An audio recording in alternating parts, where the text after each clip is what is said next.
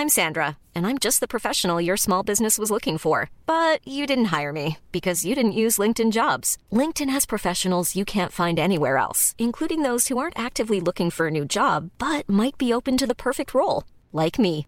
In a given month, over 70% of LinkedIn users don't visit other leading job sites. So if you're not looking on LinkedIn, you'll miss out on great candidates like Sandra. Start hiring professionals like a professional. Post your free job on linkedin.com/people today.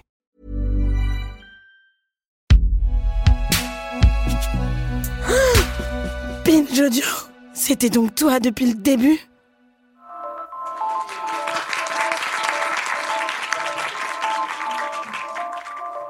Salut tout le monde, c'est Camille Test. Récemment, j'ai fait l'exercice de compter le nombre d'heures passées dans ma vie à penser à la bouffe. Je me suis rappelé ces longues recherches sur Internet, à tenter de comprendre si finalement il valait mieux manger des fruits avant ou après le repas. J'ai ajouté les heures d'angoisse à me demander si ingérer des bêtes goji me permettrait de survivre à tous ces OGM, additifs, conservateurs, radicaux libres, acides gras trans, sucres raffinés et autres perturbateurs endocriniens présents dans mon assiette. J'ai repensé à cette monodiète de blanc de poulet et courgettes vapeur qui, l'été de mes 19 ans, m'avait contrainte, épuisée, à passer deux mois à errer entre ma chambre et mon canapé. Je me suis souvenu de cette fois où, en famille, j'ai piqué une colère face à une assiette de pâtes servie en dépit d'une intolérance au gluten que je m'étais auto-diagnostiquée quelques semaines auparavant. Mi bout à bout, ce sont des centaines d'heures de recherche, de logistique, de solitude et de stress qu'avec le recul, j'aurais préféré allouer à autre chose. Et je ne suis pas la seule. Selon une étude Ipsos, un tiers des femmes disent être obsédées par une alimentation saine ou par le fait de compenser chaque écart par du sport. En cumulé, ce sont des millions, peut-être même des milliards d'heures qu'on aurait pu passer à dormir, bouquiner, danser, militer ou faire l'amour. Alors dans cet épisode d'Encore heureux, j'aimerais bien qu'on s'interroge. Est-il possible, d'une façon ou d'une autre, d'avoir un rapport apaisé à la nourriture? Viendra-t-il un moment où l'on pourra manger en paix? Pour en parler ce soir, je vous demande d'accueillir Daniel Batoula. Bonsoir. Bonsoir Camille. Daniel, tu seras avec nous toute la saison pour euh, cette première saison d'Encore Heureux.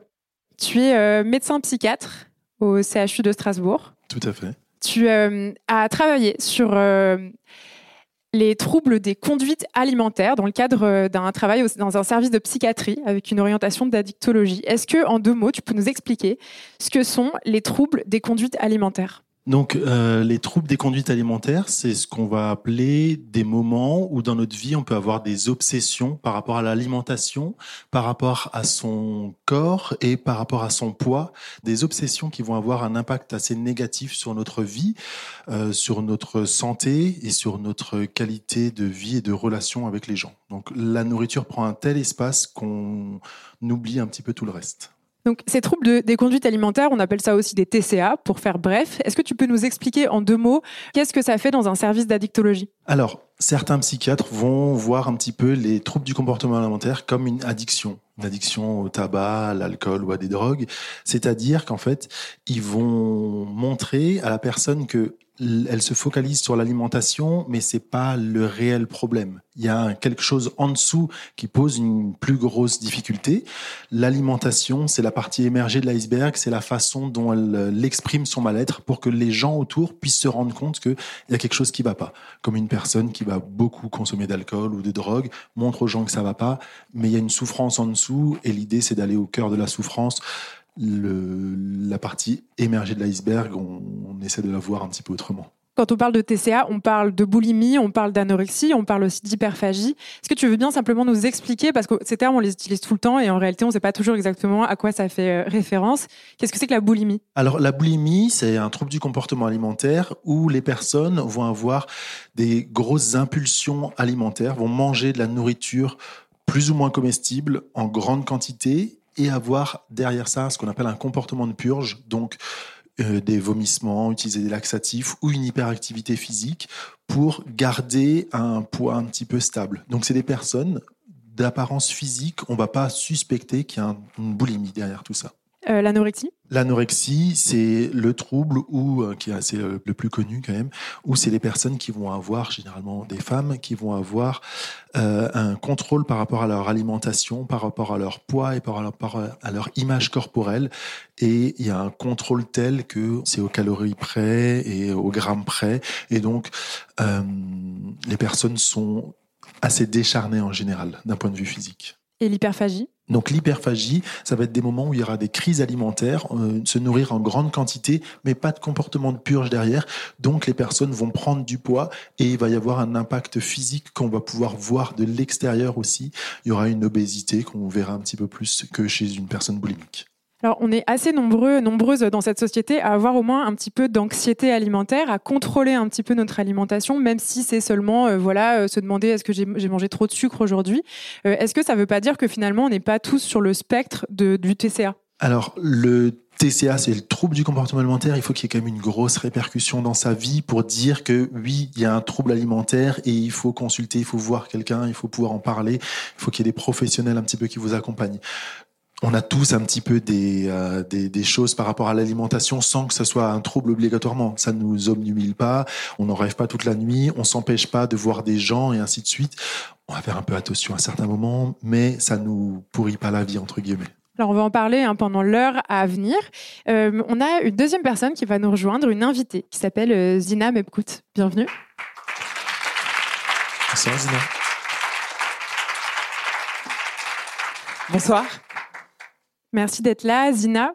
Tu es thérapeute en alimentation intuitive. On aura l'occasion d'y revenir un petit peu sur ce que c'est que l'alimentation intuitive. Euh, tu es aussi militante antiraciste, féministe intersectionnelle. Euh, tu co-animes un podcast qui s'appelle Yes, avec trois S. Yes. Yes. Euh, tu viens de Marseille. Tu as toi-même été confrontée à de la boulimie. C'est un peu ça qui a déclenché aussi ce travail que tu fais. et enfin, tu es militante anti-grossophobie. Euh, on peut retrouver une partie de ton travail sur ton Instagram qu'on partagera euh, euh, à nos auditorices. C'est important de dire que tu es militante anti-grossophobie parce que le rapport à l'alimentation, il est lié évidemment au système dans lequel on est. Et on est dans un système grossophobe. Est-ce que tu peux nous expliquer ce qu'est la grossophobie en deux mots? Bien sûr. Alors effectivement, le rapport à l'alimentation et ce que tu disais, Daniel, qui est l'image corporelle, c'est dans un contexte donné on vit dans une société où il y a une forte injonction à la minceur. Et euh, si vous étiez tout seul ou toute seule sur Mars, euh, peut-être que vous compteriez pas forcément vos macros et vos calories. Donc, euh, quand on dit qu'on est dans un système grossophobe, quand on parle de grossophobie, c'est un mot assez récent qui est entré dans le dictionnaire francophone en 2019, qui aujourd'hui désigne simplement l'ensemble des discriminations qui sont exercées à l'encontre des personnes grosses. Moi, j'aime bien l'élargir, euh, je le dis régulièrement sur mon Insta, à euh, la définition étymologique, c'est-à-dire la phobie de la grosseur, c'est-à-dire la peur de grossir qui nous habite toutes et tous. La peur de grossir et euh, la peur aussi peut-être de voir ses proches grossir, de s'inquiéter quand on voit un proche grossir ou une proche grossir comme si c'était forcément un problème. Absolument. Bah, en fait, euh, on va pas se mentir, on, on vit dans une société où euh, être une personne grosse, c'est la merde, en fait. Donc, euh, on, va, on va le dire clairement. Aujourd'hui, si vous êtes une femme grosse, vous avez juste huit fois moins de chances d'être recrutée au même poste. si vous êtes une femme grosse, vous allez être beaucoup moins visibilisée. Vous allez vous sentir très éloigné des standards de beauté, donc vous allez vous sentir moins bien dans votre peau. Vous allez avoir des problèmes d'estime de vous, peut-être même une conception de la séduction qui va être euh, complètement biaisé par euh, ce besoin parfois obsessionnel d'atteindre le standard. Donc en fait, on a toutes et tous peur de grossir parce qu'on a conscience à nos corps défendants que grossir, c'est aussi euh, s'isoler d'une forme de norme sociale. Avec un impact médical aussi derrière, parce que dans la médecine, on a aussi une vision assez grossophobe, parce qu'on imagine qu'il y a plein de complications quand les personnes ont un poids surnorme au-dessus des moyennes. Ce qui, en fait, euh, n'est pas euh, pas forcément vrai. En réalité, euh, le poids d'une personne, la corpulence d'une personne ne dit rien de son état de santé. Tout à fait. On peut être en obésité ou en surpoids sans avoir plein de pathologies et on a le droit à avoir des soins aussi bien que d'autres personnes et à avoir une chaise adaptée dans son cabinet pour pouvoir s'asseoir correctement quand on va voir un médecin quelconque. Donc à vous entendre, j'ai l'impression que la première solution, c'est déjà en fait de prendre conscience qu'on est dans un système grossophobe et de vraiment euh, s'éduquer en fait le plus possible sur ces questions. Est-ce que toi, Daniel, c'est ce que tu fais avec tes patients, tes patientes? Est-ce que tu leur parles en fait de la grossophobie? Je ne leur parle pas directement de leur grossophobie, mais je me suis rendu compte en discutant avec des patientes qui me disaient ah, en fait je suis venu vous voir. Je dis mais pourquoi vous êtes venu expressément me voir? Ben Parce qu'en fait sur les réseaux on me dit que vous n'êtes pas grossophobe et donc je suis beaucoup plus à l'aise de pouvoir parler avec vous. Et donc moi je dis ah ok d'accord. C'est pas quelque chose que j'avais conscientisé correctement, mais c'est les patients qui me l'ont fait remarquer. Et effectivement, j'ai des patients obèses qui me disent mais c'est très agréable d'être avec vous parce que on se sent pas jugé du tout et ça me fait toujours un petit peu une euh, je me sens pas très bien par rapport aux confrères qui doivent juger les personnes euh, obèses euh, et donc les patients qui sont pas à l'aise quand ils vont voir des, des professionnels de santé. Aujourd'hui, quand on est une personne grosse, euh, c'est compliqué de bénéficier de soins médicaux parce que parfois on va aller voir un médecin euh, pour une dent carriée ou pour une angine et on va se prendre des injonctions à la minceur avec euh, des prescriptions de régime. Et finalement, quand on est une personne grosse et qu'on a un problème de santé, l'espace médical n'est pas safe du tout. C'est un endroit où on peut recevoir encore plus de propos discriminants. J'en profite pour euh, préciser que le collectif Gras Politique sur son site internet euh, référence un certain nombre de praticiens, praticiennes euh, qui sont formés sur ces sujets, sensibles à ces sujets. C'est important de le noter quand même. On est dans un système grossophobe. On est aussi dans un système néolibéral qui attend de nous qu'on s'auto-optimise en permanence, qui attend de nous qu'on se plie à tout un tas de méthodes autour de l'alimentation, autour de la santé en général, plus ou moins fumeuses. Je voudrais qu'on écoute un témoignage. J'organise toute ma journée autour de la nourriture. D'abord, je ne veux faire du sport qu'à jeun, donc je calcule quand est l'heure de mon dernier repas avant d'y aller. Mais des fois, je traîne trop pour aller au sport, et comme je suis toujours à jeun, je passe en hypoglycémie. Je n'ai plus de force pour aller courir, et donc je culpabilise. Il y a un moment où je n'ai plus la force de me faire à manger, et je me fais livrer n'importe quoi, donc je culpabilise encore plus. Par ailleurs, je me fais un seul gros repas par jour dans le cadre d'un jeûne intermittent très strict. J'ai l'impression que grâce à ça, je contrôle mieux la quantité de nourriture ingérée par jour. Souvent, quand je cuisine ce repas unique, je me fais une salade de lentilles vertes avec des légumes crus dans un saladier plein. L'avantage, c'est que ce repas m'épuise et sa digestion me fait dormir ensuite, ce que j'apprécie. Car pendant que je dors, je ne pense pas à la nourriture. Zina bah, c'est c'est effrayant et en même temps c'est tellement représentatif de ce qui se passe dans euh, la majorité des esprits euh, justement euh, qui vont générer énormément d'énergie pour essayer de compter leurs calories, d'organiser toute leur vie, même leur vie sociale en fonction de la nourriture, ça prend un espace mental démentiel et c'est quelque chose d'assez impactant sur la santé mentale finalement. Et là, on voit justement qu'on peut parler de troubles puisqu'elle dit le seul moment où je pense pas à la nourriture, c'est quand je dors. Tout le reste de sa vie est envahi par l'alimentation. Elle y pense quotidiennement, tout le temps. Est-ce que là, on peut parler d'orthorexie? Alors l'orthorexie, c'est le fait de vouloir absolument bien manger, en droit, de, manière correcte. Euh, oui, là, dans le témoignage qu'on entend, on peut effectivement penser que la personne souffre d'un trouble d'orthorexie. Elle, tient absolument à manger des lentilles, des légumes crus et que ce soit bien pour son corps et des aliments sains. C'est une, une obsession euh, importante chez la personne. Alors, je voudrais juste me permettre de réagir à un truc intéressant, c'est que le point commun de tous les troubles de la conduite alimentaire qui ont été euh, évoqués ce soir, c'est ce qu'on appelle la restriction cognitive, c'est-à-dire le fait de se restreindre cognitivement. Donc que vous mangiez ou pas, c'est pas important. Ce qui est important, c'est que vous ayez une pensée, un jugement vis-à-vis d'une forme de nourriture. Et donc il y a une pensée très binaire de l'alimentation. Il y a ce qui est de l'ordre de la junk food, euh, des aliments pas bien entre guillemets, et puis ce qui est de l'ordre des aliments équilibrés. Euh, on l'entend dans ce témoignage. Et du coup, il y a un truc très binaire qui crée une espèce de parano, un terrain euh, de pensée obsessionnelle qui peut vraiment miner les gens et créer ce qu'on appelle un raisonnement dichotomique, c'est-à-dire que soit vous mangez un aliment santé et vous êtes bien, vous êtes dans votre régime et c'est chouette, soit euh, vous craquez pour un pauvre carreau de chocolat et dans ces cas-là, foutu pour foutu, vous y allez et c'est le terrain de tous les comportements qu'on édictait tout à l'heure. Et donc toi, ce que tu conseilles, c'est justement de sortir de la binarité, de, s'observer penser, d'observer les termes aussi qu'on utilise pour qualifier, je sais pas, un écart, une gourmandise, un plaisir, comme si le temps on se faisait pas plaisir. Absolument. Bon, alors la binarité, de toute façon, c'est vraiment nul et ça concerne pas que la bouffe, qu'on soit d'accord. Maintenant, euh, effectivement, il y a tout un vocabulaire qui accompagne ce qu'on appelle la culture des régimes, c'est-à-dire cet ensemble de croyances qui consiste à penser, euh, d'ailleurs c'est un ensemble de croyances très mouvant, hein, mais un ensemble de croyances qui consiste à penser que manger ou manger euh, manger tel ou tel aliment, c'est santé, c'est bien, manger tel ou tel aliment, c'est pas bien, enfin toutes ces projections morales, et finalement sortir de la binarité, se rendre compte qu'on mange pour plein d'autres raisons que notre apparence euh, physique, ça peut être très libérateur. Donc il va y avoir du vocabulaire comme euh, les grignotages, les repas, donc il y a les vrais repas, il y a les faux repas. En fait, moi je parle de prise alimentaire quand j'accompagne ma patientèle. C'est-à-dire que à partir du moment où vous mangez, même un sneakers à 15 heures, c'est un repas. Pourquoi il y aurait euh, une espèce de hiérarchie des repas? Déjà juste un petit peu désacraliser ce rapport à, à l'aliment en fait. Alors j'avais envie de vous parler moi d'un phénomène euh, que j'observe euh, très régulièrement autour de qui à mon sens est un comportement euh, orthorexique. Tu me diras Daniel si, si c'est le cas.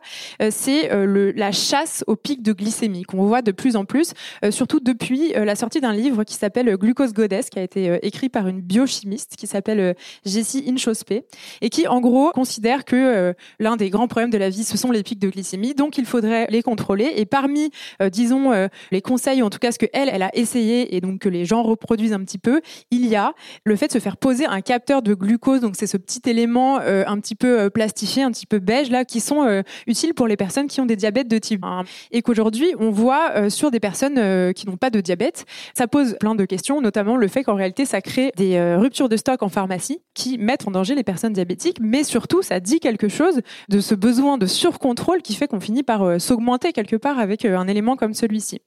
Et j'avais simplement envie de euh, apporter peut-être une explication à ça, qui est un terme euh, d'une philosophe qui s'appelle euh, Alenka Zupančić, qui est slovène, et qui parle de biomorale, c'est-à-dire un système moral dans lequel on est aujourd'hui, qui en gros fait de nous, considère que nous sommes des bonnes personnes si nous sommes en santé et si nous faisons attention à notre santé.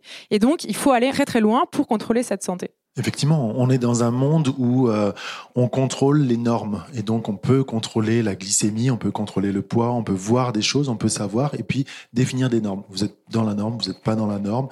Alors qu'en fait, euh, notre corps s'autorégule tout seul. Il n'y a pas besoin d'avoir un capteur de glycémie parce que en fait, euh, notre corps va produire de l'insuline une fois qu'on a mangé et c'est bon. On va pouvoir vivre notre vie Bien sûr, si on a une pathologie telle que du diabète, dans ce cas-là, il faudra pouvoir faire des injections d'insuline ou prendre des médicaments et avoir un capteur.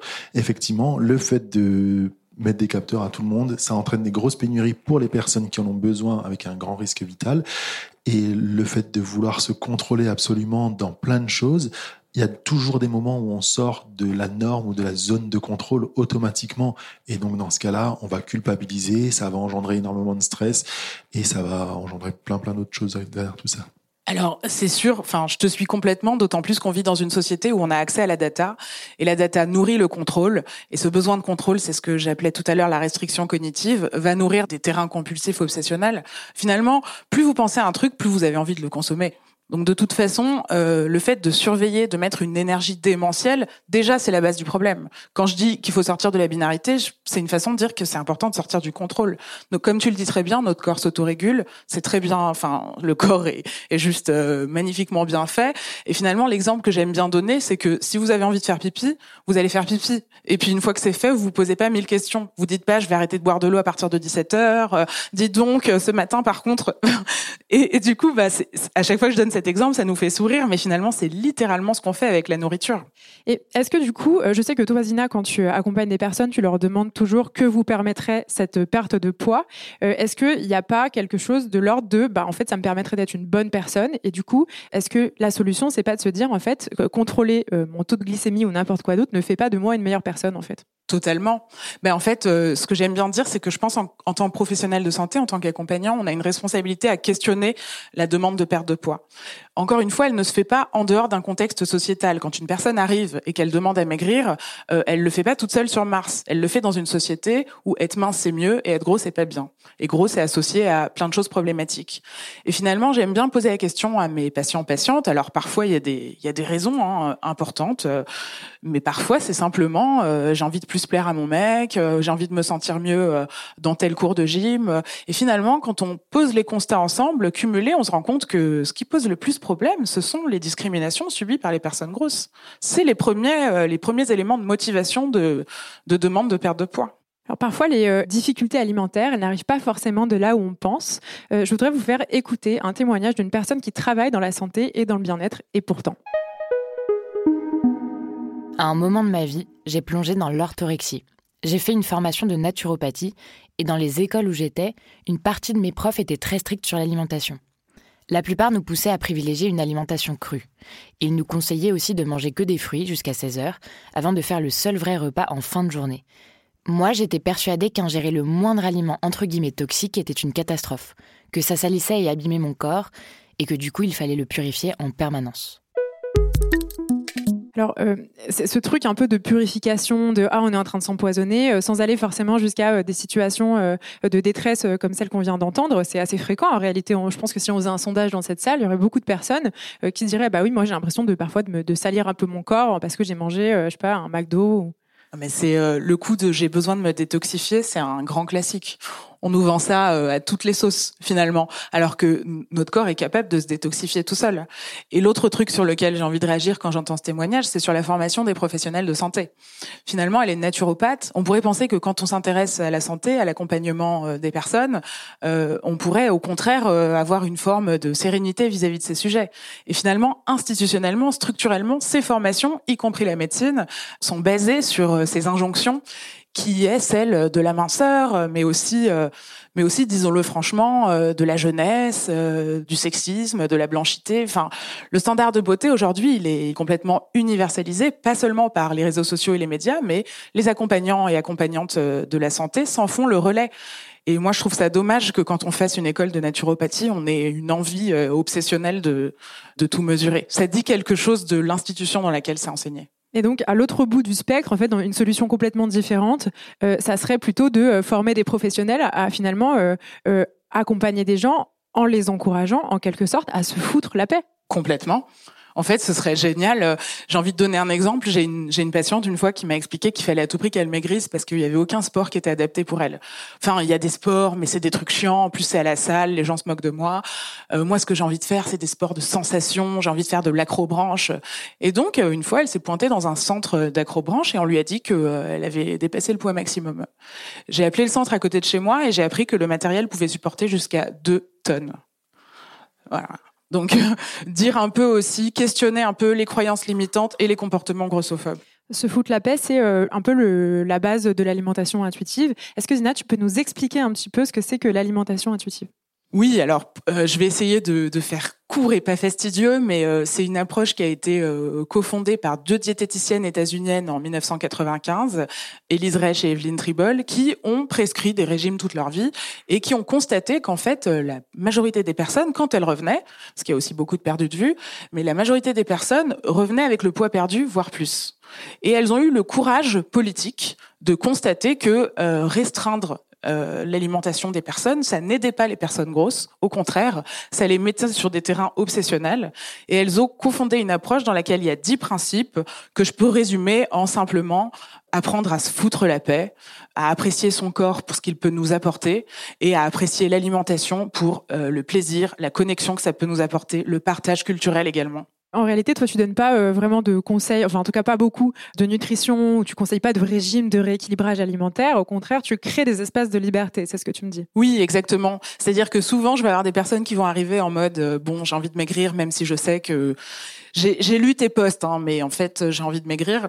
Et du coup, j'adore, j'adore ce genre de conversation parce que finalement, on se retrouve régulièrement à se rendre compte que derrière euh, la prise alimentaire ou la non prise alimentaire, il y a des questions d'estime de soi, il y a des questions de dynamique relationnelle, il y a des questions de relations euh, au travail ou de relations amoureuses. Et finalement, on essaye un peu de re-questionner le monde de ma patientèle avec une euh, lecture la moins male-gaisée possible, c'est-à-dire moins dans le standard de beauté en se disant mais est-ce que tu peux kiffer ta best life sans ressembler à je sais pas quel euh, j'ai même pas envie de donner un exemple mais euh, quelqu'un qui fait du 38 et qui correspond à la couverture de magazine quoi?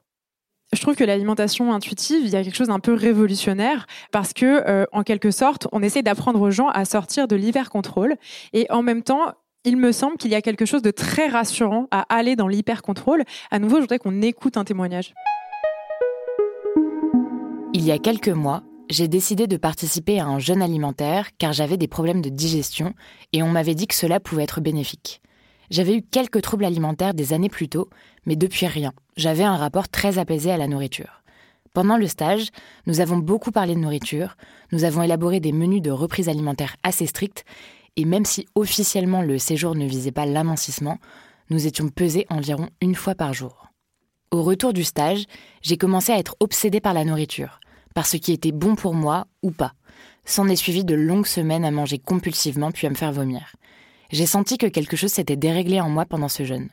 Le rapport sain à la nourriture et à la forme parfois changeante de mon corps que j'avais construit s'est totalement déréglé pendant ce jeûne, et aujourd'hui je regrette d'y être allée.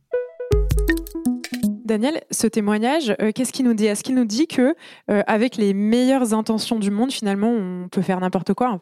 Effectivement, là, ce qui m'a beaucoup choqué, c'est la pesée quotidienne. Donc, c'est vraiment dans le contrôle, dans la surveillance. Et puis, si on n'est pas dans la bonne norme, ben, on se fait limite taper sur les doigts. On se dit c'est pas bien.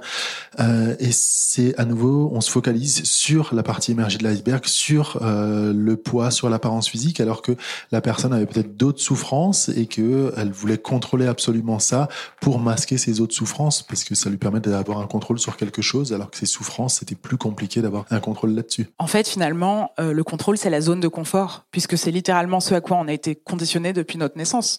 Enfin, on surveille les courbes de poids euh, déjà des femmes enceintes. Hein, donc, euh, finalement, sortir du contrôle.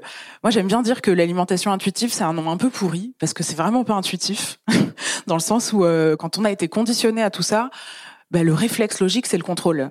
Et en fait, ça peut être assez vertigineux au début de se dire, bah vas-y, j'arrête de contrôler, c'est bon, tranquille. Bah en fait, c'est compliqué. C'est pour ça que c'est important de se faire accompagner à ce moment-là.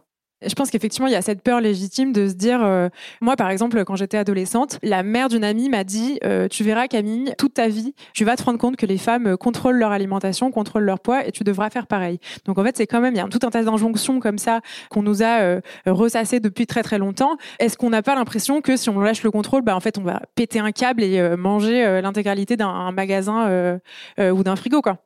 Ah, c'est sûr. En fait, c'est assez vertigineux. On est comme en haut d'une montagne, en mode bon, bah, je vais sauter sans filet de sécurité. Il se passe quoi? Et moi, j'adore dire, bah, justement, c'est le moment où on va se rendre compte qu'il se passe rien mais littéralement rien. C'est-à-dire que si tu vis d'un placard, Camille, qu'est-ce qui se passe après? Au bout d'un moment, t'en as marre. Et, et, on a plein d'exercices en alimentation intuitive où on propose aux personnes d'essayer leur aliment préféré de façon illimitée, en quantité vraiment illimitée. Et il y a toujours un moment où, euh, si vous mangez 5 paquets, 6 paquets, 10 paquets, 15 paquets de Haribo, il y a un moment où vous pouvez plus les voir en peinture. Ça, ça marche quand euh, vous avez commencé un petit peu à déstresser votre rapport à l'alimentation. On est régulé on est fait pour être écœuré d'une certaine dose de sucre, d'une certaine dose de gras ou d'une certaine dose de n'importe quoi au bout d'un moment. Par contre, si on s'installe dans un truc d'hyper-contrôle et de culpabilité, parce que ce sont les deux faces d'une même médaille, une fois qu'on se met à manger, on se sent coupable et du coup on est dans une forme d'auto-punition en mode bah, puisque de toute façon je fais n'importe quoi, allez j'y vais. Et c'est là où on peut manger 30 pizzas sans s'arrêter parce qu'on a plus d'amour de soi et une déconnexion à ses sensations corporelles dans ces difficultés alimentaires, que ce soit petite anxiété alimentaire ou des choses plus graves, il y a aussi, je crois, euh, beaucoup de solitude. On se retrouve souvent un peu seul comme ça, dans la honte. Euh, il y a un chiffre qui m'a beaucoup marqué. 53% des femmes, selon une enquête euh, Ipsos, qui ont déjà souffert de déséquilibre alimentaire, n'ont jamais osé en parler à qui que ce soit. C'est incroyable. C'est plus de la moitié des personnes. Je voudrais qu'on écoute trois personnes qui ont bien voulu nous parler un petit peu de ça. Je ne parle pas de mon rapport compliqué à l'alimentation à cause des remarques incessantes que je subirais. De type Quoi? Encore une salade? Ou alors je le fais de façon faussement décomplexée sur le ton de l'humour. Du genre Comme beaucoup, on m'a mise au régime à 6 ans, normal que j'ai des TCA. Voilà, n'en dis pas plus. Je dois beaucoup contrôler mon alimentation pour des raisons de santé. J'ai le syndrome des ovaires polykystiques qui pourrait évoluer en diabète de type 2 donc je suis très à cheval sur mon hygiène de vie. Je prépare tous mes repas. Mais j'en parle qu'à des gens très proches qui peuvent comprendre. Sinon, je passe pour la chieuse qui veut maigrir et je dois constamment me justifier. J'ai longtemps eu honte de me goinfrer sans raison sans réussir à m'arrêter. Et puis j'ai fini par en parler à mes copines et on s'est rendu compte qu'en réalité, on avait tout un problème avec la nourriture ce troisième témoignage, euh, le fait finalement d'ouvrir la parole, de sortir euh, de l'omerta, l'expression peut-être un peu forte, mais est-ce que c'est, n'y a pas une, solution là-dedans en fait, de se dire, euh, ok, en fait, il faut qu'on arrête ce truc. En fait, on est seul avec nous-mêmes, on est seul avec nos petites difficultés. C'est extrêmement libérateur d'être capable de le partager et du coup peut-être de se soutenir. Et bien sûr, dans un contexte aussi de non-jugement, d'accueillir l'autre et son rapport à la nourriture de façon en fait assez inconditionnelle. Tout à fait, c'est un espèce d'hashtag où on peut dire, ben moi aussi j'ai des difficultés avec l'alimentation, comme la plupart des gens. Il y a des moments où on culpabilise quand on mange un peu trop, ou il y a des moments où on a envie d'un peu plus contrôler, sans que ce soit euh, non directement un trouble alimentaire ou que ce soit quelque chose de dramatique, mais c'est important de pouvoir en parler parce que sinon on se sent vraiment isolé dans son coin et on n'arrive pas un petit peu à s'en sortir.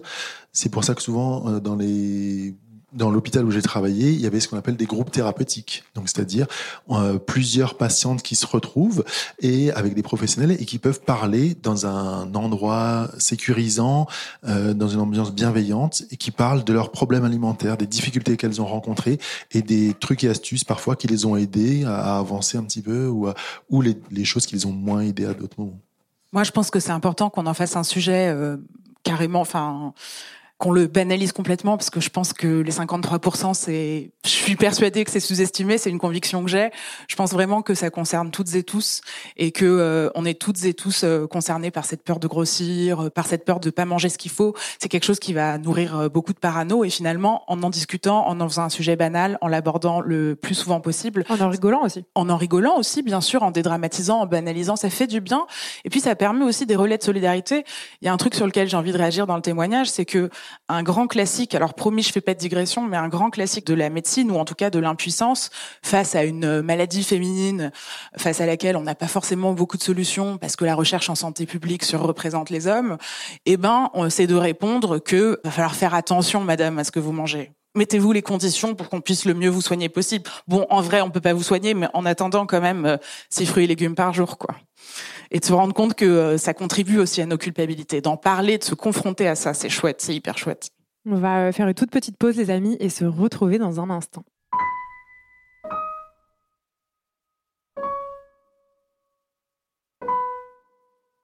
Pour passer de la théorie à la pratique, Daniel, tu as euh, un exercice à nous proposer.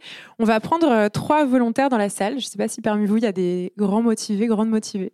Promis, c'est que du plaisir. Donc j'aimerais juste qu'il y ait trois personnes qui puissent venir me rejoindre devant. Ça a l'air trop cool. N'hésitez pas à lever la main. Waouh, oui Si tu veux bien descendre et nous rejoindre. Deux. Deuxième, trois. Ah, Parfait. génial. Merci. Si vous voulez bien nous rejoindre euh, juste en bas. Je vais en profiter pour euh, expliquer un petit peu l'exercice. Donc, ce que je vais vous proposer, c'est ce qu'on appelle de l'alimentation en pleine conscience. Donc en fait, je vais vous proposer de manger un aliment en le faisant avec vos cinq sens. Donc l'objectif, c'est de pouvoir, avec vos différents sens, regarder, observer, goûter, sentir l'aliment que je vais vous présenter et le décrire. Comme si vous, par exemple, vous décriviez quelque chose à une personne qui était aveugle. Donc vous devez d'abord commencer par décrire la, chose, ensuite voir avec euh, l'odorat, le toucher et ainsi de suite. Est-ce qu'il y a des questions? Ok. J'ai été a priori assez clair. Donc voilà, je ne dis pas ce que je donne, comme ça euh, les gens qui vont nous écouter vont pouvoir euh, essayer de jouer le jeu. Et je vais demander à qui a, qui a envie de commencer avec un premier sens. En général, on va commencer par le sens de la vue, puisque on observe les choses de loin avant de s'en rapprocher. Est-ce que quelqu'un a envie de pouvoir décrire visuellement, comme si vous le décriviez à une personne qui était aveugle, ce que vous avez dans la main? Il n'y a pas de piège. Alors, euh, je tiens un petit euh, rond. Il est tout mignon. Il a deux couleurs. Une couleur sable et une couleur euh, noire, noir, un marron très foncé. Et sur la partie noire, marron très foncé, il y a des petits reliefs comme si on avait fait un vieux cachet de lettres. Très bien, très bien. On a eu de la poésie euh, pour la description euh, visuelle. Je vous encourage à fermer les yeux dans le public. C'est assez euh, intéressant de pouvoir bien se focaliser sur ce que les gens vont pouvoir vous dire. On peut passer à un, un sens différent si vous le souhaitez. On peut passer par exemple au sens du toucher pour pouvoir un petit peu, puisque c'est le deuxième sens auquel on a affaire en général. Donc on s'est approché de l'objet, on l'a vu, on peut le toucher. Et donc L'objectif, encore une fois, ça va être de pouvoir décrire ce que vous avez dans la main à une personne qui n'a pas cet objet dans la main, la sensation que vous avez, et ainsi de suite. Alors, il y a un côté un peu euh, râpeux, et le dessus, on sent justement les, des reliefs, mais c'est aussi très lisse. Euh, donc, euh, les deux couleurs ont aussi des textures différentes. D'accord, ok, très bien, merci beaucoup.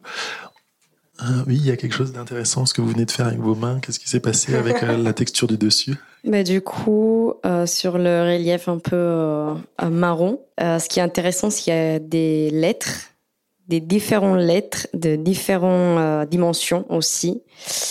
Et du coup, ça donne des, des sensations assez différentes sur les, sur les doigts, selon la, la partie où ça s'appuie. D'accord. Très bien, très bien. Il y a une petite particularité en plus que vous pouvez voir au fur et à mesure, c'est que quand vous tenez l'objet dans la main, les deux surfaces vont se comporter d'une façon assez différente, puisque la surface du dessus va commencer à changer de composition. Ça va un petit peu comme se, fondre dans la main, comme ça, la au-dessus. Alors qu'en dessous, ça va pas, ça va rester intact je vous invite à sentir ce que vous avez dans la main et à pouvoir un petit peu dire les différentes odeurs que vous percevez. Ah, ça sent la framboise. D'accord. Et le sucre. Ok, très bien. Je sens le, le beurre. Mhm. Ouais. Et le, chocolat. D'accord, très bien. Ben, moi, je sens un peu le l'odeur d'une chaussure, en fait. J'espère que c'est une chaussure non portée. Il y, avait un, premier, oui, je pense, parce que quand même, euh, ça reste. Euh, il y, avait un premier, euh, premier effet, hmm, et puis après, ah. D'accord, c'est intéressant, très bien. Est-ce qu'on va finir par les, par les manger? Oui, on va justement passer au goût. Donc je vous invite tranquillement à goûter ce que vous avez. Le sens de l'ouïe va être un petit peu plus compliqué à faire avec ce type d'objet, mais voilà. Donc là, vous prenez le temps de goûter tranquillement et de voir on a décrit les sens avant et vous allez peut-être les retrouver dans, le, dans la bouche et voir un petit peu euh, est-ce que ce que j'ai senti, ce que j'ai vu, ce que j'ai touché, ça se retrouve dans le goût ou est-ce que c'est complètement différent? Est-ce que au final je, ça, ça goûte pas le beurre du tout ou euh, voilà. Est-ce que ça, ça, ça, goûte la chaussure On a des visages assez peu convaincus pour le moment. un peu décevant à vrai dire. Euh, je m'attendais vraiment à vivre un moment de plaisir, mais euh, je vous avoue que je, ne les ai pas préparés moi-même. Donc, euh. Voilà, mais en fait, à y réfléchir, je trouve ça assez trop acide et, et fade en même temps, enfin un peu cartonné en même temps. Enfin, ok, très bien. Ouais. Très très bien. Merci. C'est rigolo ce que tu dis parce que moi je le trouve trop doux. et surtout, je l'imaginais plus croquant, alors que pas du tout. Enfin, par le toucher, j'imaginais que c'était vraiment croquant. Et alors, c'est très, très mou. Et ça, ça m'a, c'était la surprise pour moi. du coup, on a le dessus qui se craque quand même un peu dans la bouche. Et le dessous qui est très, oui, mou, euh, moelleux. Et mm, bon, après, euh, une question de goût, mais visiblement, c'est pas notre Madeleine de Proust. D'accord, ok, très bien. Ben, merci beaucoup de vous être prêté à cette vidéo. Merci à nos trois volontaires. Vous pouvez les applaudir peut-être. Si vous voulez, vous pouvez le reposer là. Donc on a pu voir un petit peu avec euh, cet exercice qu'on peut avoir un rapport un peu différent à la nourriture. Ça peut parfois nous rappeler des souvenirs agréables ou pas. Et puis ce qu'on aurait mangé sans y réfléchir, en mangeant peut-être tout un paquet entier, on se rend compte qu'en prenant le temps, en fait, ça nous plaît pas du tout ce qu'on est en train de manger, et puis ça, ça nous convient pas, ça a pas le goût qu'on espérait. Alors, euh, on le finit pas, et puis euh, voilà. On prend le temps, on prend du plaisir, et on se questionne sur ce qu'on est en train de faire. On ne mange pas de façon compulsive ou mécanique ou euh, réfléchie. C'est vraiment, on se laisse porter par l'essence. Cet exercice euh, que tu viens de proposer, Daniel, il me fait un peu penser à euh, ce que propose une coach qui travaille sur la notion de plaisir, qui s'appelle Chloé l'écrivain, qui, en gros, organise des ateliers de cuisine avec après l'idée de goûter ce qui a été cuisiné mais en essayant de euh, multiplier les expériences, d'essayer de se souvenir par exemple quelle odeur nous rappelle quel moment de sa vie, euh, les images qui viennent quand on goûte telle et telle chose, en fait d'avoir euh, une relation bien plus plurisensorielle à l'alimentation, de vivre des choses fortes avec l'alimentation. Il y a quelque chose de presque un peu spirituel aussi. Enfin, moi je sais que ces dernières années j'ai essayé de quand je mange de faire un truc qui est finalement qu'on retrouve dans certaines religions, hein, qui est de me rappeler aussi que cette bouffe elle vient de quelque part, qu'elle a été créée, travaillée par des personnes et qui ont mis parfois des centaines d'heures de travail. Et le fait comme ça de savoir qu'en fait tout ce que je mange peut avoir une histoire. Et du coup, évidemment, c'est pas toujours une très belle histoire. Hein. Parfois, c'est des trucs transformés, euh, euh, un peu catastrophiques. Mais en tout cas, euh, voilà, d'avoir une relation un peu plus profonde avec ce que je mange. Effectivement, prendre le temps de se poser de la question d'où ce que ça vient, qu'est-ce qu'on mange, comment est-ce que ça a été produit. On a un rapport totalement différent que le fait de manger sans y avoir réfléchi. Et comme tu l'as dit juste avant, quand on mange certains aliments, ça nous replonge dans l'enfance, on repense à certains souvenirs plus ou moins agréables. Euh, si on nous a forcé à manger un aliment pendant toute notre enfance, eh ben, il y a des chances qu'on soit dégoûté à l'âge adulte. Zina je trouve cet exercice génial. Merci beaucoup pour ça. Je trouve ça chouette et important de, de se connecter même à son, son désir, son plaisir ou son non-plaisir, enfin ses goûts, ses envies, parce que parfois on va automatiser certaines prises alimentaires. Euh, je voudrais quand même juste rajouter un petit trigger pour nos auditoristes qui nous écoutent, pour qui cet exercice est compliqué aujourd'hui. Ça arrive que euh, la prise alimentaire soit tellement chargée émotionnellement que parfois c'est dur de s'arrêter sur la prise alimentaire. Et euh, bah, ça, c'est des choses qu'on questionne en thérapie, qu'on peut faire ensemble. Restez pas seul si vous êtes euh, à ce stade-là en, écoutant ça. Manger, l'acte de manger, c'est aussi, il me semble, on s'en sert aussi pour dire quelque chose de notre place sociale. En fait, on mange pas pareil euh, souvent quand on est un homme ou quand on est une femme. Euh, aussi, il y a parfois des enjeux de classe sociale. On mange pas exactement de la même façon. je voudrais qu'on écoute un témoignage sur le sujet. J'ai grandi avec une grande et une petite sœur, et c'était très valorisé chez moi de manger comme un garçon. À table, il y avait toujours des phrases adressées à mon père et à moi, type Allez les garçons, vous finissez ou C'est bien, faut manger pour être fort. Du coup, j'ai appris à manger deux à trois fois ce que mangeaient mes sœurs. Souvent, je finissais leurs assiettes. En parallèle, mon père contrôlait beaucoup la quantité de nourriture qu'elles ingéraient. Il était d'usage qu'elles mangent peu et surtout pas trop de viande. Mon père mangeait à peu près les mêmes quantités que moi jusqu'à ce qu'adolescent, je le dépasse. J'étais très fier d'être celui qui mangeait le plus de la famille. Ça faisait un peu l'événement devant les gens. Être le glouton à table, ça me rassurait. Ça me donnait une impression de virilité car peu de gens pouvaient me battre à ce jeu-là. C'était particulièrement le cas quand mon beau-frère militaire et très dominateur vivait à la maison. Je pense que c'était le seul sujet sur lequel je pouvais être plus un vrai mec que lui. Alors moi, quand j'ai entendu ce témoignage, euh, j'avoue que ça m'a un peu euh, provoqué de la colère. Ça m'a rappelé euh, des moments en famille aussi où finalement j'aurais bien aimé gloutonner un petit peu et, et où en fait, étant assignée femme, c'était pas forcément hyper bien vu. Vous, qu'est-ce que ça vous a évoqué, Daniel? Ben, moi, ça m'a rappelé euh, le rapport viriliste que je peux avoir à certains moments avec la nourriture ou que j'ai eu quand j'étais enfant. dans ce... ah, je me reconnais euh, assez fortement dans ce qu'on vient d'écouter. Étant un homme, ayant grandi dans une famille de quatre enfants avec d'autres, je suis le plus jeune, donc d'autres garçons, manger c'était important. Et en plus, on était assez sportifs, donc on mangeait beaucoup. Et oui, j'ai un rapport parfois à l'alimentation où je mange des quantités alors que j'en ai pas particulièrement besoin ou c'est juste voilà. Mais euh, j'y ai réfléchi plus tard et je me suis dit, bah en fait Hein, oui, c'est vrai que j'avais ce rapport-là à un certain moment. Maintenant, il y a des moments où je mange énormément, mais ça me pose pas de problème. C'est pas grave, c'est comme ça. C'est extrêmement genré la prise alimentaire. En fait, enfin, on peut utiliser euh, plusieurs spectres. Hein. C'est genré d'une part. Euh, moi aussi, dans mon expérience personnelle, euh, j'ai toujours entendu fêter les, les, coups de fourchette des garçons de ma famille, alors que moi, il y avait une hyper vigilance sur mon assiette. Ça, c'est d'une part ce truc de la femme frêle et menue. Et puis après, ça peut être aussi, effectivement, comme tu le disais à juste titre, un truc de classe sociale. Je me rappelle très bien quand j'étais petite qu'il y avait certains trucs que je voulais pour le goûter. Et ingrate, je me plaignais que ma mère me faisait des gâteaux maison, alors que je voulais à tout prix le truc industriel que tout le monde avait euh, à la récré. Et puis c'est aussi euh, effectivement euh, très il y a un biais culturel important. Manger, c'est un moment de partage. Ça peut être, enfin, je pense au fait que moi, Noël, dans mon travail, malheureusement, c'est le moment le plus chargé parce que ça peut être chargé émotionnellement les repas de famille.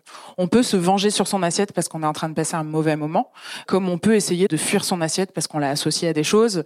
Et en fait, retrouver son plaisir dans le fait de manger, ça passe par euh, déconstruire cette lunette, justement.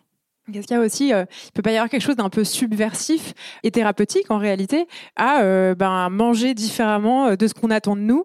Et moi, je voulais vous partager aussi un truc que je fais depuis quelques années maintenant. Je crois que le féminisme m'a un peu amené à ça aussi, qui est manger beaucoup et après, par exemple, je sais pas si j'ai un crop top ou un truc court, laisser mon ventre gonfler entre guillemets au regard de tous, c'est-à-dire passer par exemple à pied devant une terrasse de café avec le ventre gonflé, alors que pendant, je dirais, 25 ans, j'ai appris à rentrer mon ventre et à, je sais pas, compresser toute la nourriture euh, possible vers l'intérieur euh, parce que euh, c'était impensable pour moi de, montrer ce ventre. Ben, je comprends. Enfin, finalement, il y a presque une logique symbolique dans le dans le fait de manger, de prendre sa place, même dans le fait de grossir.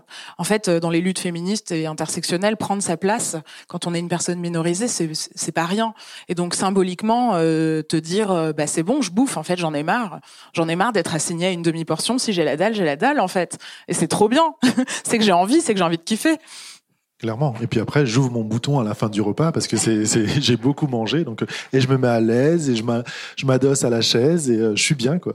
Kiff les représentations d'autres façons de se montrer euh, en train de manger. C'est possible de le faire dans la vraie vie. Euh, ça peut être aussi, par exemple, le cas de, euh, quand on est une personne grosse, de s'autoriser en fait à manger un bon repas en public sans, dans la mesure du possible, évidemment, sans se dire, oh mon Dieu, qu'est-ce que les gens vont penser. On peut faire ça aussi sur les réseaux sociaux. En réalité, on peut montrer d'autres choses. On peut, ça peut être, par exemple, s'autoriser à se montrer, à montrer un ventre gonflé, s'autoriser à, à montrer des corps différents. et ça peut être aussi, parce que on en, on en parlait, Zina, euh, il y a quelque chose de très violent avec la norme corporelle aussi. Euh, parfois, où en fait, on, se retient de manger parce que on a envie de correspondre à des corps qu'on voit toute la journée. Et donc, est-ce qu'il n'y a pas une solution dans le fait d'arrêter de voir les mêmes corps toute la journée? Donc, par exemple, faire euh, ce qu'on peut appeler une sorte de curation sur les réseaux sociaux unfollow tous les comptes qui nous font nous sentir trop grosses, trop machin, trop moches et suivre des comptes qui en fait nous font célébrer plein d'autres corps et plein d'autres façons d'être dans son corps. Absolument, bien sûr, c'est hyper important. Après, malheureusement, euh, l'omniprésence des standards de beauté fait que euh, Instagram, c'est un, milligramme euh, sur tous les supports, mais tous les supports que vous pouvez préserver de ces injonctions-là, c'est important de voir des corps différents, de voir des personnes avec des comportements différents. Parce que tu disais, on va se priver pour correspondre à un corps, mais parfois on va se priver pour correspondre à un comportement. Je me rappelle d'une copine qui m'avait dit qu'elle dînait avant d'aller à son date pour euh, pouvoir euh, manger sans appétit et correspondre euh, aux stéréotypes de la personne qui mange jamais quoi. Oui, alors ça c'est un grand classique en réalité, on le connaît par cœur. Moi j'ai plein de copines également qui me racontent ça, c'est fou. C'est fou. Et puis il y a les réseaux sociaux, mais il y a aussi toutes les choses qui nous sont imposées, les publicités qu'on voit dans la rue quand on marche ou quand on se balade, les mannequins dans les vitrines et ainsi de suite. Donc c'est aussi important de pouvoir se détacher un peu de ce regard-là et juste se poser la question qu'est-ce qu'ils sont en train d'essayer de me vendre et tiens pourquoi est-ce qu'ils mettent un corps comme ça pour vendre euh, un téléphone? Il n'y a, aucun rapport avec euh, ce qu'ils sont en train d'essayer de me vendre et ben pourquoi ils me mettent ça Ah ouais ok c'est encore un standard qu'ils essaient de m'imposer. Bon ben voilà prendre un peu de recul par rapport aux publicités. On vous conseillera sur les réseaux sociaux, euh, dans les ressources, tout un tas de comptes Instagram à suivre, Instagram ou autres d'ailleurs, euh, des gens qui font du bien, des corps qui font du bien. Peut-être que Zna, tu peux en citer. Euh, Alors, je pense au compte Stop Grossophobie de Sherazade Lexir, qui est vraiment génial. C'est une femme grosse et à la fois racisée, qui a une analyse politique de la situation. Je pense à Corps Cool, qui est une femme grosse et belge, qui a également une analyse. Fat Ethnographie. je pense à En Point Vie, je le, je le mettrai, hein, je te l'enverrai, mais en gros, euh, c'est aussi euh, une, une, personne racisée, grosse, qui a une lecture politique. Et en fait, ça fait du bien de comprendre nos ressentis à travers une lunette politique. Ça fait du bien d'enlever la lunette qu'on nous a imposée depuis qu'on est né pour essayer de, de questionner un peu ces injonctions. Dans les comptes que j'adore, j'ai aussi euh, celui de Rosie Bourgeoisie, Gabrielle Lisa Collard également. Est-ce que qui pour autant... aussi et qui est mise absolument. Et est-ce que pourtant, ça veut dire que si on a un corps plus normé, on doit s'empêcher de poster euh, des photos de soi sur les réseaux? Je sais que toi et moi, Zina, on n'est pas tout à fait d'accord sur ce sujet. On a une opinion divergente sur la question. Alors en fait, j'ai en tête deux usages. Si vous êtes sur les réseaux sociaux et que vous faites un usage privé, vivez votre best life. Et au contraire, montrez-vous. Au contraire, on n'a pas à cacher nos corps et c'est bien de prendre l'espace et c'est génial. Maintenant, c'est vrai, euh, j'ai pas la même opinion concernant les comptes publics militants. Je pense que, euh, à mon sens, il ne paraît pas tout à fait cohérent de dénoncer le standard de beauté et la norme sexiste et de se mettre en scène alors que on a un corps qui correspond aux normes. Daniel Effectivement, il faut prendre conscience des privilèges qu'on peut avoir en ayant ce corps-là et donc en l'exposant, il faut toujours se rappeler que ben voilà, c'est un privilège, euh, comme le privilège par exemple d'être un homme dans une euh, société euh, patriarcale. Ok, donc en fait, il faut que je réfléchisse quand je fais certaines choses. On a des choses en plus, donc il faut qu'on fasse attention un petit peu aux gens qui sont en minorité ou qui sont discriminés par rapport à tout ça. Alors j'aimerais bien euh, vous entendre ici dans le public. Je ne sais pas si euh, vous, ça vous a évoqué des choses, vous avez des questions, des choses à dire. N'hésitez pas, on va faire passer un, un micro. N'hésitez pas à lever la main haut et fort, c'est votre moment. La première question, c'est souvent la plus dure. Oui, Bonsoir, merci. C'est vraiment super intéressant de remettre toutes ces questions euh, dans des contextes politiques et tout. Euh, du coup, c'était pas une question, c'est plutôt un témoignage, mais euh, on parlait du fait de verbaliser ces oppressions, enfin de parler en fait de l'anxiété alimentaire, etc. J'ai l'impression qu'il y a un, un, peu le revers de la médaille, c'est-à-dire qu'il y a des femmes qui socialisent autour de ça. Je pense à Weight Watchers, à toutes ces femmes qui se retrouvent religieusement. Enfin, moi, j'ai vu ma mère et ma soeur le faire pendant des années et créer une sociabilité autour de à toi aussi tu souffres de ça, à toi aussi tu souffres de ça, et, et parfois de euh, je sais pas pourquoi, peut-être vous le savez puisque vous accompagnez les personnes qui souffrent de ça, mais se rassurer dans le fait de s'identifier à l'autre et de créer du lien au travers de ça. Euh, mais aussi parfois, et je pense au rôle des mamans beaucoup, de d'encourager des enfants et des adolescentes à nourrir des complexes. Euh, oh ma fille, tu n'as pas ceci, tu n'as t'as, t'as trop de seins, t'as trop de fesses ou t'as pas assez ceci ou cela. Enfin, j'ai l'impression qu'il y y, a un, rôle des femmes qui est un peu minimisé là-dedans aussi, malgré nous évidemment. Tout à fait. C'est euh, ça fait un, groupe de parole, mais sans professionnels qui accompagnent tout ça. Et donc, quand il y a un groupe de parole euh, qui ont un, un souci euh, commun, les personnes vont s'encourager dans leurs difficultés et trouver des astuces pour pour être encore plus mince ou pour encore plus consommer ou pour encore voilà. et, euh, ça crée un cercle vicieux ça peut être très dangereux c'est pour ça que c'est par exemple en hôpital quand on fait des groupes de parole comme ça il y a toujours des professionnels autour qui sont là pour essayer d'accompagner et pour dire non en fait là on va arrêter de parler de techniques de comment se faire vomir plus ou ainsi de suite parce que c'est complètement délétère en fait, tout à l'heure dans le témoignage, avait, euh, euh, tu sais, l'exemple de cette personne qui disait, bah, au moins quand je me couche et que je m'endors, je pense pas à la bouffe. En fait, c'est des degrés euh, d'obsession tels que euh, il est pas illogique de sociabiliser autour de ça, de se retrouver autour de ça. Limite, c'est soulageant parce qu'on va pouvoir partager ce truc. Ça reste pas tout seul dans la tête. Et, euh, et c'est très triste. Et t'as raison. Il y a une forme de responsabilité, enfin responsabilité. En tout cas, il y a une, il y a une transmission transgénérationnelle parce que les mamans vont dire ça à leurs filles. C'est quand même très genré, hein. Mais euh, les mamans vont dire ça à leurs filles. Euh, parfois, euh, on se rend compte que la grand-mère a elle-même eu euh, des troubles de la conduite alimentaire et, et cette croyance que il y a tout un ensemble de règles à respecter pour être mince, c'est un truc qui est élevé au rang de religion. T'as raison. Je pense que le meilleur moyen, on l'a dit tout à l'heure avec Camille, de, de sortir de ça, c'est de sortir du silence. Plus on en parle, plus on en parle, plus on en parle, euh, plus c'est banalisé, plus on a envie d'en sortir, plus on crée les conditions favorables à une prise de conscience sociétale. Une autre question? Euh, je voudrais savoir si apprendre euh, à aimer à cuisiner, ça permettrait d'avoir un rapport plus sain à la nourriture. Et est-ce que ça pourrait aider euh, les personnes qui sont en difficulté à sortir de cette difficulté? Alors la cuisine, euh, bah, moi, à titre personnel, c'est ma passion, donc euh, je trouve que c'est, ça peut être un super moyen. Mais je pense que ça dépend de toutes et tous, dans le sens où euh, tout à chacun va avoir une histoire différente. Et quand on n'aime pas cuisiner, parfois on se retrouve dans la double peine de se sentir coupable de pas aimer cuisiner et de se sentir coupable de manger des trucs transformés ou réchauffés vite fait. Et donc finalement, paradoxalement, moi, je vais me retrouver avec euh, des personnes de ma patientèle à euh, déculpabiliser ce truc. Et parfois, il y a même des personnes qui souffrent d'anorexie ou qui souffrent de troubles alimentaires, d'ailleurs. Tout trouble de la, de la conduite alimentaire confondue, euh, qui vont faire l'exercice de se déculpabiliser, de commander un truc à manger ou de manger un truc surgelé. Même ça, c'est un exercice qui peut être sympa. Tu vois, t'achètes une pizza surgelée, tu la partages avec tes potes, tu passes un bon moment et te dire, en fait, ça peut être le kiff. Parce qu'effectivement, à nouveau, dans la cuisine, il peut y avoir un, un contrôle. On va contrôler ce qu'on va mettre. On va mettre, ah non, je vais pas mettre trop de beurre dans, dans ma poêle et ainsi de suite pour éviter qu'il y ait le moins de matière grasse possible. Et on rentre dans quelque chose où c'est vraiment à nouveau dans le contrôle. Si c'est de la cuisine plaisir et on adore et on se fait plaisir, on dit, tiens, on sent une épice, tiens, je vais rajouter ça, je vais essayer ça.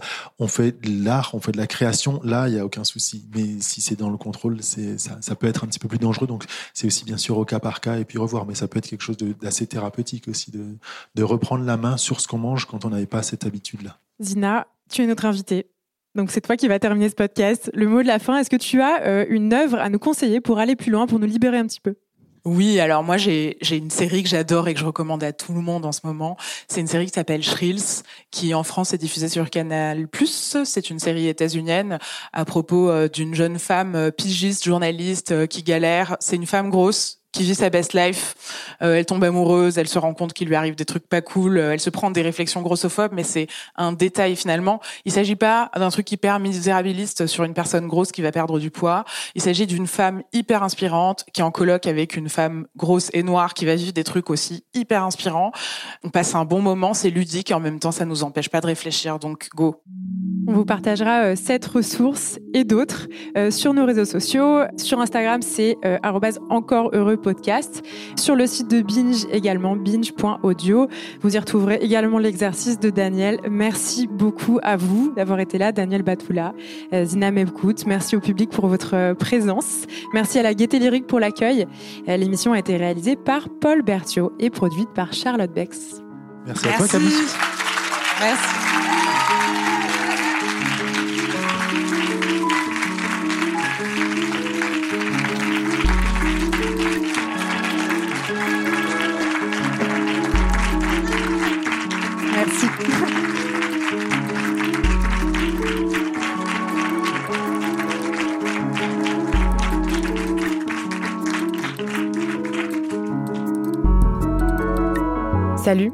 Merci d'avoir écouté cet épisode.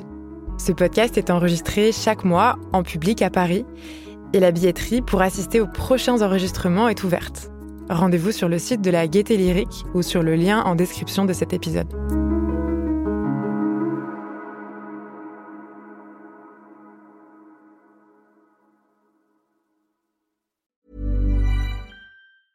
Even when we're on a budget, we still deserve nice things.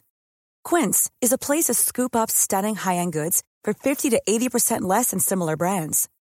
They have buttery soft cashmere sweaters starting at $50, luxurious Italian leather bags, and so much more. Plus, Quince only works with factories that use safe, ethical, and responsible manufacturing. Get the high-end goods you'll love without the high price tag with Quince. Go to quince.com/style for free shipping and 365-day returns.